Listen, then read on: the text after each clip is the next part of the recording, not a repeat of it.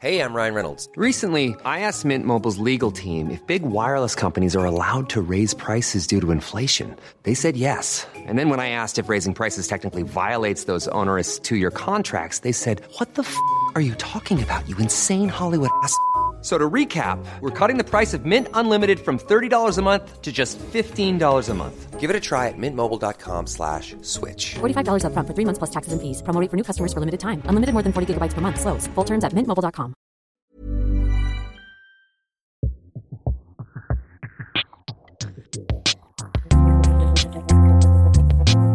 Salut, c'est Thomas Rozek. Tout récemment dans ce podcast, nous vous avons re-raconté l'histoire de l'entrée en guerre de la France au Mali. Comment et surtout pourquoi, au tout début de l'année 2013, il a été décidé d'engager les troupes de notre pays dans un conflit qui, depuis, ne s'est pas arrêté. Au contraire, il a même muté d'une question locale de défense de la stabilité d'un pays ami, le Mali donc, menacé par des groupes armés se revendiquant pour partie de l'islam radical, on en est arrivé à une situation bien plus alambiquée, plus diffuse aussi. Officiellement aujourd'hui, la France, via l'opération Barkhane, est en guerre non plus au Mali, mais dans le Sahel, une zone gigantesque, contre un ennemi qualifié très globalement comme étant les djihadistes, un terme qui recouvre une réalité très complexe qu'on a eu envie de mieux comprendre. Qui sont ces fameux djihadistes contre lesquels se mobilise l'armée française? Qui compose ces groupes armés et se battent-ils vraiment tous uniquement dans un but religieux? Qu'est-ce que l'on sait de leurs alliances, de leur soutien, de leurs oppositions éventuelles? Ce sera notre épisode du jour. Bienvenue dans Programme B.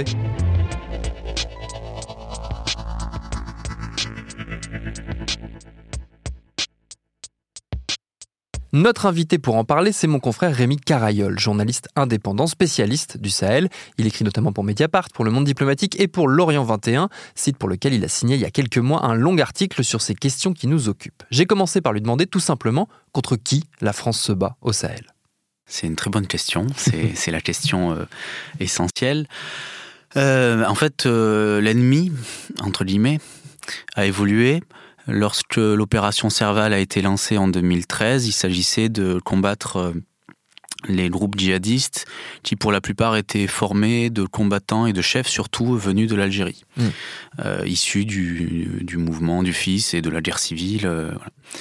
euh, et puis au fil des années, en fait, l'ennemi, encore une fois entre guillemets, a évolué parce que les groupes ont muté euh, et se sont devenus euh, au fil du temps des groupes qui se sont euh, endogénéisés, qui ont été rattachés à une zone euh, et qui ont recruté surtout euh, localement. Donc l'ennemi n'était plus étranger au pays dans le, lequel l'armée française intervenait, l'ennemi était un citoyen de ce pays en fait, qui avait pris les armes pour tout un tas de raisons. Certains pour des ambitions religieuses, effectivement, pour imposer un, projet de vie euh, euh, basé sur une vision de la charia, mais tout un tas d'autres personnes pour tout un tas d'autres raisons, en fait, euh, qui n'ont parfois rien à voir avec la religion.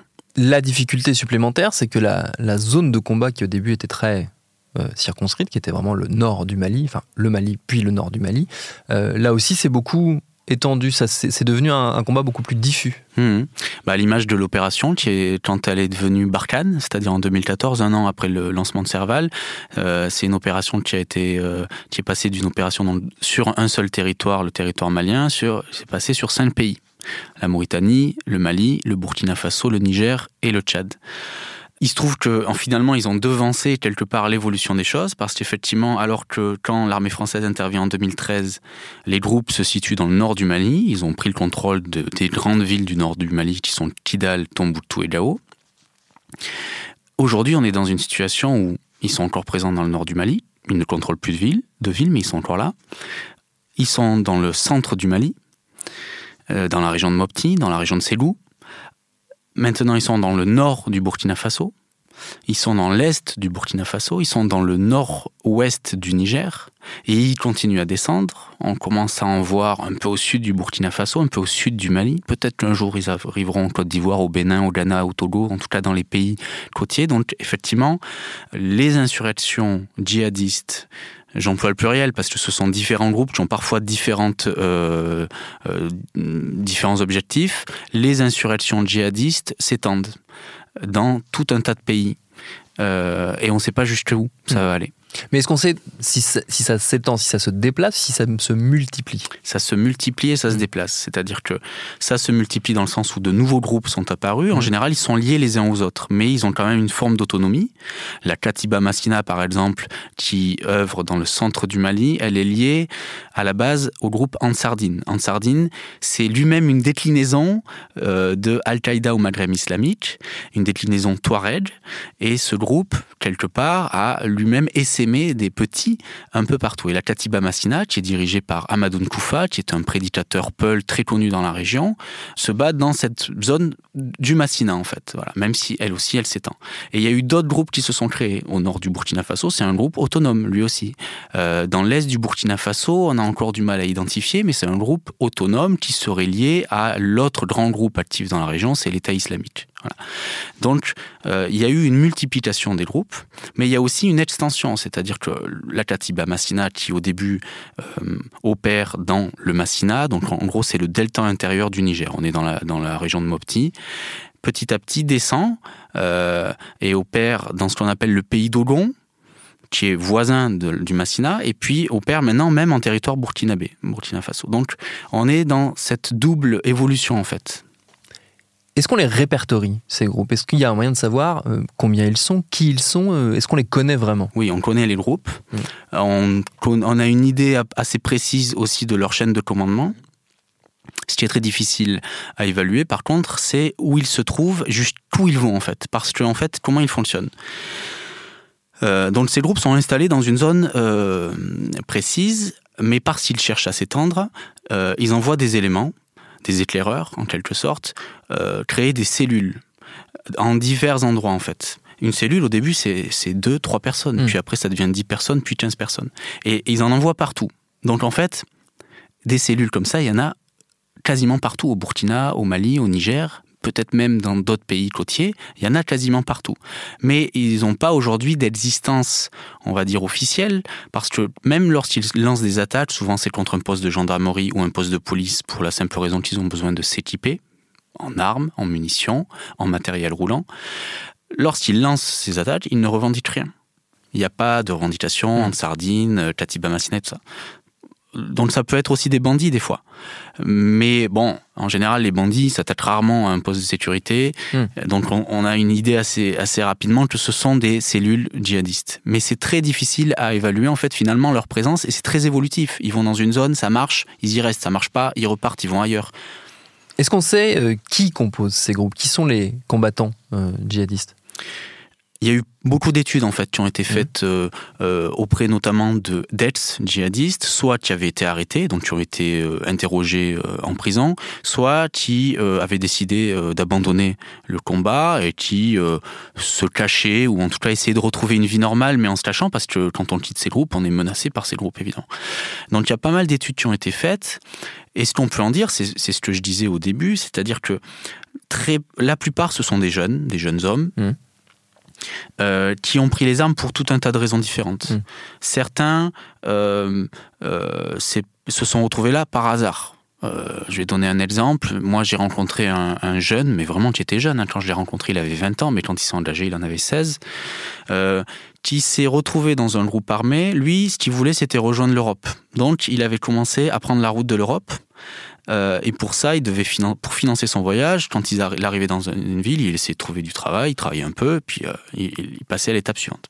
Et là, il a rencontré quelqu'un un jour qui lui a dit, mais tu sais, moi j'ai un moyen, que tu gagnes de l'argent assez facilement, viens avec moi. Et là, il s'est retrouvé dans un groupe armé, mmh. il a suivi une formation militaire, une formation religieuse dans une forêt, et puis il s'est retrouvé à mener des opérations avec ce groupe armé jamais il a eu l'intention d'imposer des règles religieuses et tout ça. Il est musulman, comme tout le monde à peu près dans cette zone, mais c'était vraiment pas sa considération. Donc il y a, il y a ce, ce, ce type-là. Il y a des gens qui s'engagent parce qu'on leur promet de l'argent et qu'on est dans une région très pauvre. Il y a des gens qui s'engagent parce que, euh, par exemple, euh, une milice, parce qu'il y a beaucoup de milices dans cette zone, ou même l'armée de l'État dans lequel il se trouve, a tué un membre de sa famille hmm. ou, plusieurs membres de sa famille et qui veut se venger tout simplement et que quand on veut se venger on rejoint l'ennemi de celui qui a tué quelqu'un de votre famille.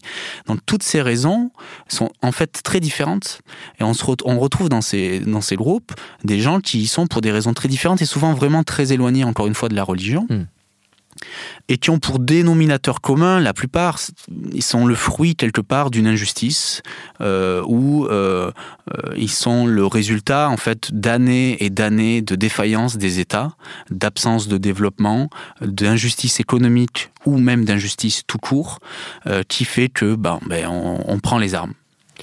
Il y a aussi des associations opportuniste des fois entre des luttes euh, locales, euh, on va dire avec des revendications locales très précises, et qui se retrouvent en fait à porter un emblème djihadiste euh, qui n'est finalement que de l'affichage. Tout à fait.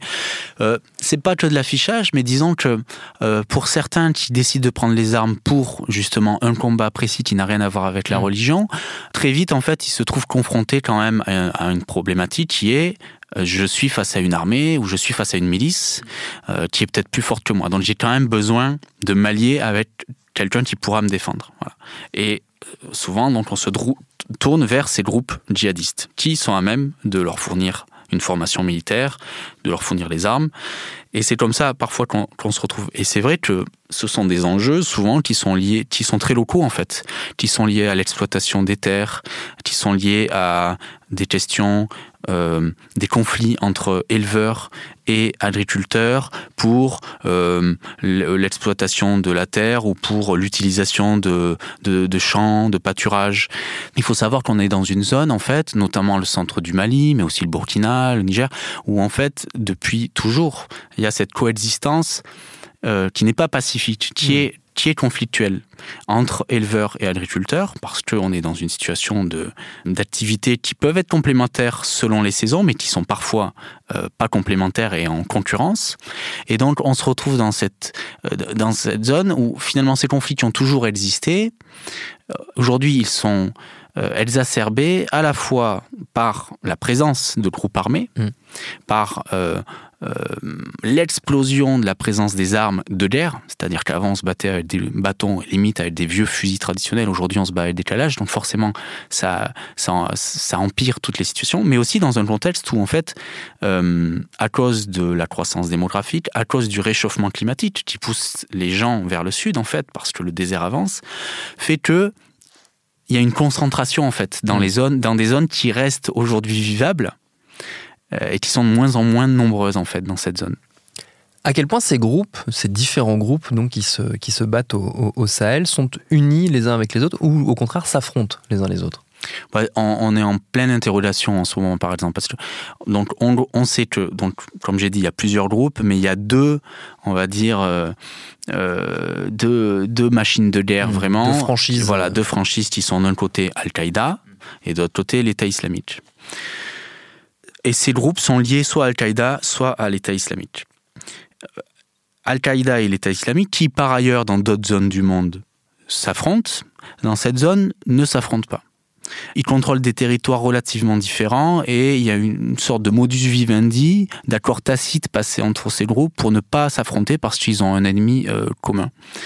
Cela étant dit, ces derniers temps, on a vu des affrontements euh, entre des partisans de, l'un et de l'autre groupe parce que, par exemple, l'État islamique, et via sa branche euh, sahélienne qui est l'État islamique au Grand Sahara, est en train de gagner du terrain et d'avancer notamment au Burkina et dans le centre du Mali. Et il se trouve dans des territoires qui étaient jusque-là contrôlés par des groupes qui sont eux liés à Al-Qaïda. Et il y a une concurrence qui se met euh, en marche, d'autant que ce sont deux groupes avec quand même des philosophies relativement différentes, notamment en matière de contrôle des populations et des territoires. Al-Qaïda essaye de contrôler euh, les territoires en, en fonctionnant avec les populations locales et notamment avec les chefferies, en essayant de trouver un mode de vie pour que tout le monde euh, s'accorde, tout en imposant leurs règles. Euh, L'État islamique laisse libre champ à ces éléments qui peuvent s'adonner à des actes de prédation, euh, à des violences contre les civils, ce qui fait que ils attirent un certain nombre de personnes qui étaient déjà dans le banditisme en fait et qui mmh. voient là une possibilité en fait bah, de continuer à mener des actes de banditisme, des vols, des viols, de, tout un tas de choses comme ça et qui fait que il risque d'y avoir une confrontation de plus en plus importante parce que ce sont quand même deux philosophies mmh. relativement différentes. Est-ce qu'on sait quelle est la proportion, est-ce qu'on a une idée au moins de la proportion d'enrôlés de force dans ces groupes djihadistes, de malgré nous? Non, on n'a pas d'idée euh, chiffrée. Mmh. Mais c'est un phénomène qui euh, existe. on sait que c'est un phénomène qui existe. Surtout, alors on en a assez peu parlé parce qu'on est resté vraiment sur la zone euh, Mali, Niger, Burkina, mais surtout du côté de ce qu'on a de Boko Haram. C'est-à-dire mm. que là, on, descend un peu et on vient dans la zone du lac Tchad, avec les pays concernés qui sont le Nigeria, le Niger, le Tchad et le Cameroun. Boko Haram, là aussi, il y a eu une dissension. Aujourd'hui, il y a deux groupes. Il y a un groupe qui qu'on continue d'appeler Boko Haram, et il y a un autre groupe qui s'appelle ISWAP maintenant, qui est en fait l'État islamique, qui est lié à l'État islamique. Bon, il se trouve que Boko Haram, dans le passé, a, réalisé énormément de recrutements forcés. Hmm. C'est-à-dire que quand ils arrivaient dans un village, ils forçaient les populations, les femmes, les enfants et les hommes, à les, à les suivre et à les suivre dans leur sanctuaire, dans leur camp, qui étaient dans des forêts ou qui étaient sur des îles du lac Tchad. Et là, qu'est-ce qui se passait? Eh bien, euh, ils enrôlaient des hommes de force pour se battre. Les femmes menaient les travaux euh, que mènent les femmes dans les villages. Des hommes menaient également les travaux, pêcheurs, bouchers, qui mènent. Et puis d'autres étaient enrôlés de force. C'est un phénomène qui a été très très important du côté de Boko Haram. C'est un phénomène qui est beaucoup moins important dans la zone Mali, Burkina, Niger, où c'est, on va dire, les enrôlés de force, c'est pas des gens qui ont été quelque part kidnappés par les groupes armée, c'est des gens euh, parce que, comme je disais, ces groupes contrôlent des zones, ils s'entendent avec des chefs, notamment des chefs traditionnels, et que quelque part, quand ils contrôlent une zone, bah, ils obligent un peu les familles à leur fournir quand même un peu de, mm. un peu de main d'œuvre entre guillemets, et donc euh, bah, le, euh, un enfant de la famille va être envoyé pour pour combattre. Voilà, c'est pas tout à fait la même la même méthode. Est-ce qu'une des raisons qui explique les difficultés euh, que rencontre l'armée française sur ce territoire euh, depuis plusieurs années est liée au fait que elle ne cherche pas à savoir qui précisément elle affronte. Euh, elle a tendance à percevoir les djihadistes comme étant un tout uniforme et non pas une d'essayer de saisir la complexité, la grande variété des combattants qu'elle a face à elle. Alors en fait, je pense que euh, l'armée euh, essaye de saisir la complexité euh, et a saisi cette complexité. Elle a mis un peu de temps, mais elle a saisi. Mais par contre, dans les discours, que ce soit des hommes politiques ou des chefs de cette armée, ça ne ça n'est pas dit officiellement. parce que en fait, c'est logique. Si on commence à entrer dans les détails de cette situation, elle n'a plus rien à voir avec la situation qui a euh, amener la, France à intervenir en 2013. On n'est plus, comme on le disait, dans un combat contre le mal absolu, euh, qui serait le djihadisme global, mondialisé. On est dans un combat contre des insurrections locales qui effectivement prennent, euh, qui, prennent l'accoutrement d'un combat religieux, mais qui n'ont pas grand-chose à voir. Hmm. Si on commence à rentrer dans cette subtilité, va se poser la question, mais finalement, que, que fait l'armée française dans cette zone Puisque elle se trouve finalement confrontée à des insurrections locales qui concernent les pays, en fait. Donc, mais ça, ils en sont conscients maintenant. D'ailleurs, on a bien vu ces derniers temps une évolution. On a bien vu que, alors qu'il y a quelque temps, on disait la France est là pour hmm, longtemps, aujourd'hui, on, commence à dire au niveau du pouvoir, bah, peut-être qu'on peut partir bientôt. Et ça, ça s'explique parce que, bon, il y a des difficultés, parce qu'il y a des morts de soldats français, mais aussi parce qu'ils ont bien compris qu'on n'est plus du tout dans la même situation qu'en 2013 malgré tout, il, y a quand même, il reste quand même, euh, pas qu'on ait l'air de dire que la, proportion du combat religieux euh, n'existait pas du tout, il reste quand même au sein de ces groupes djihadistes, j'imagine, des combattants qui sont réellement des combattants djihadistes. Oui, euh, déjà les chefs. Mm. Les chefs de ces groupes ont un projet politique. Mm. Un projet politique basé sur l'application de la charia, une application stricte de la charia telle qu'ils, eux, l'entendent. Donc ça, c'est évident. Ce sont des groupes qui sont qui portent un projet politique. Leur chef porte ce projet politique. Dans le recrutement, le projet politique euh, est un moteur parmi plein d'autres. Ce que l'on sait aussi, c'est que les lieux de recrutement sont quand même encore des lieux où euh, on pratique la religion, que ce soit des écoles, coranique. Euh, il beaucoup chez les talibés. Les talibés, ce sont en fait euh, des élèves euh, qui suivent un, un, prédicateur ou un marabout qui leur enseigne la religion, qui sont souvent des gens euh, qui ont été des, enfants, hein, qui ont été envoyés très jeunes suivre cet enseignement religieux, qui n'ont pas toujours eu un enseignement religieux finalement très subtil, qui est resté vraiment à la base de, de, la religion, et qui se retrouvent quand ils ont 15, 16, 17, 18 ans, qui se retrouvent euh, un peu livrés à eux-mêmes, qui n'ont plus vraiment de contact avec leur famille et donc qui sont, mmh. qui, qui, qui, prennent les armes, qui sont recrutés voilà, comme, comme des soldats. Donc euh, la dimension religieuse, elle est encore essentielle. Voilà. Euh, mais ça ne veut pas dire que ce sont tous des fous de Dieu comme on voudrait nous le faire croire en fait. Toutes ces questions, elles en appellent évidemment d'autres, notamment l'influence du passé colonial français dans ses décisions militaires, mais c'est un sujet pour un tout autre épisode. Merci à Rémi Carayol pour ses réponses. Programme B, c'est un podcast de Binge Audio préparé par Lauren Bess, réalisé par Quentin Bresson. Abonnez-vous sur votre appli de podcast préféré pour ne manquer aucun de nos épisodes, Facebook et Twitter pour nous parler, et à demain pour un nouvel épisode.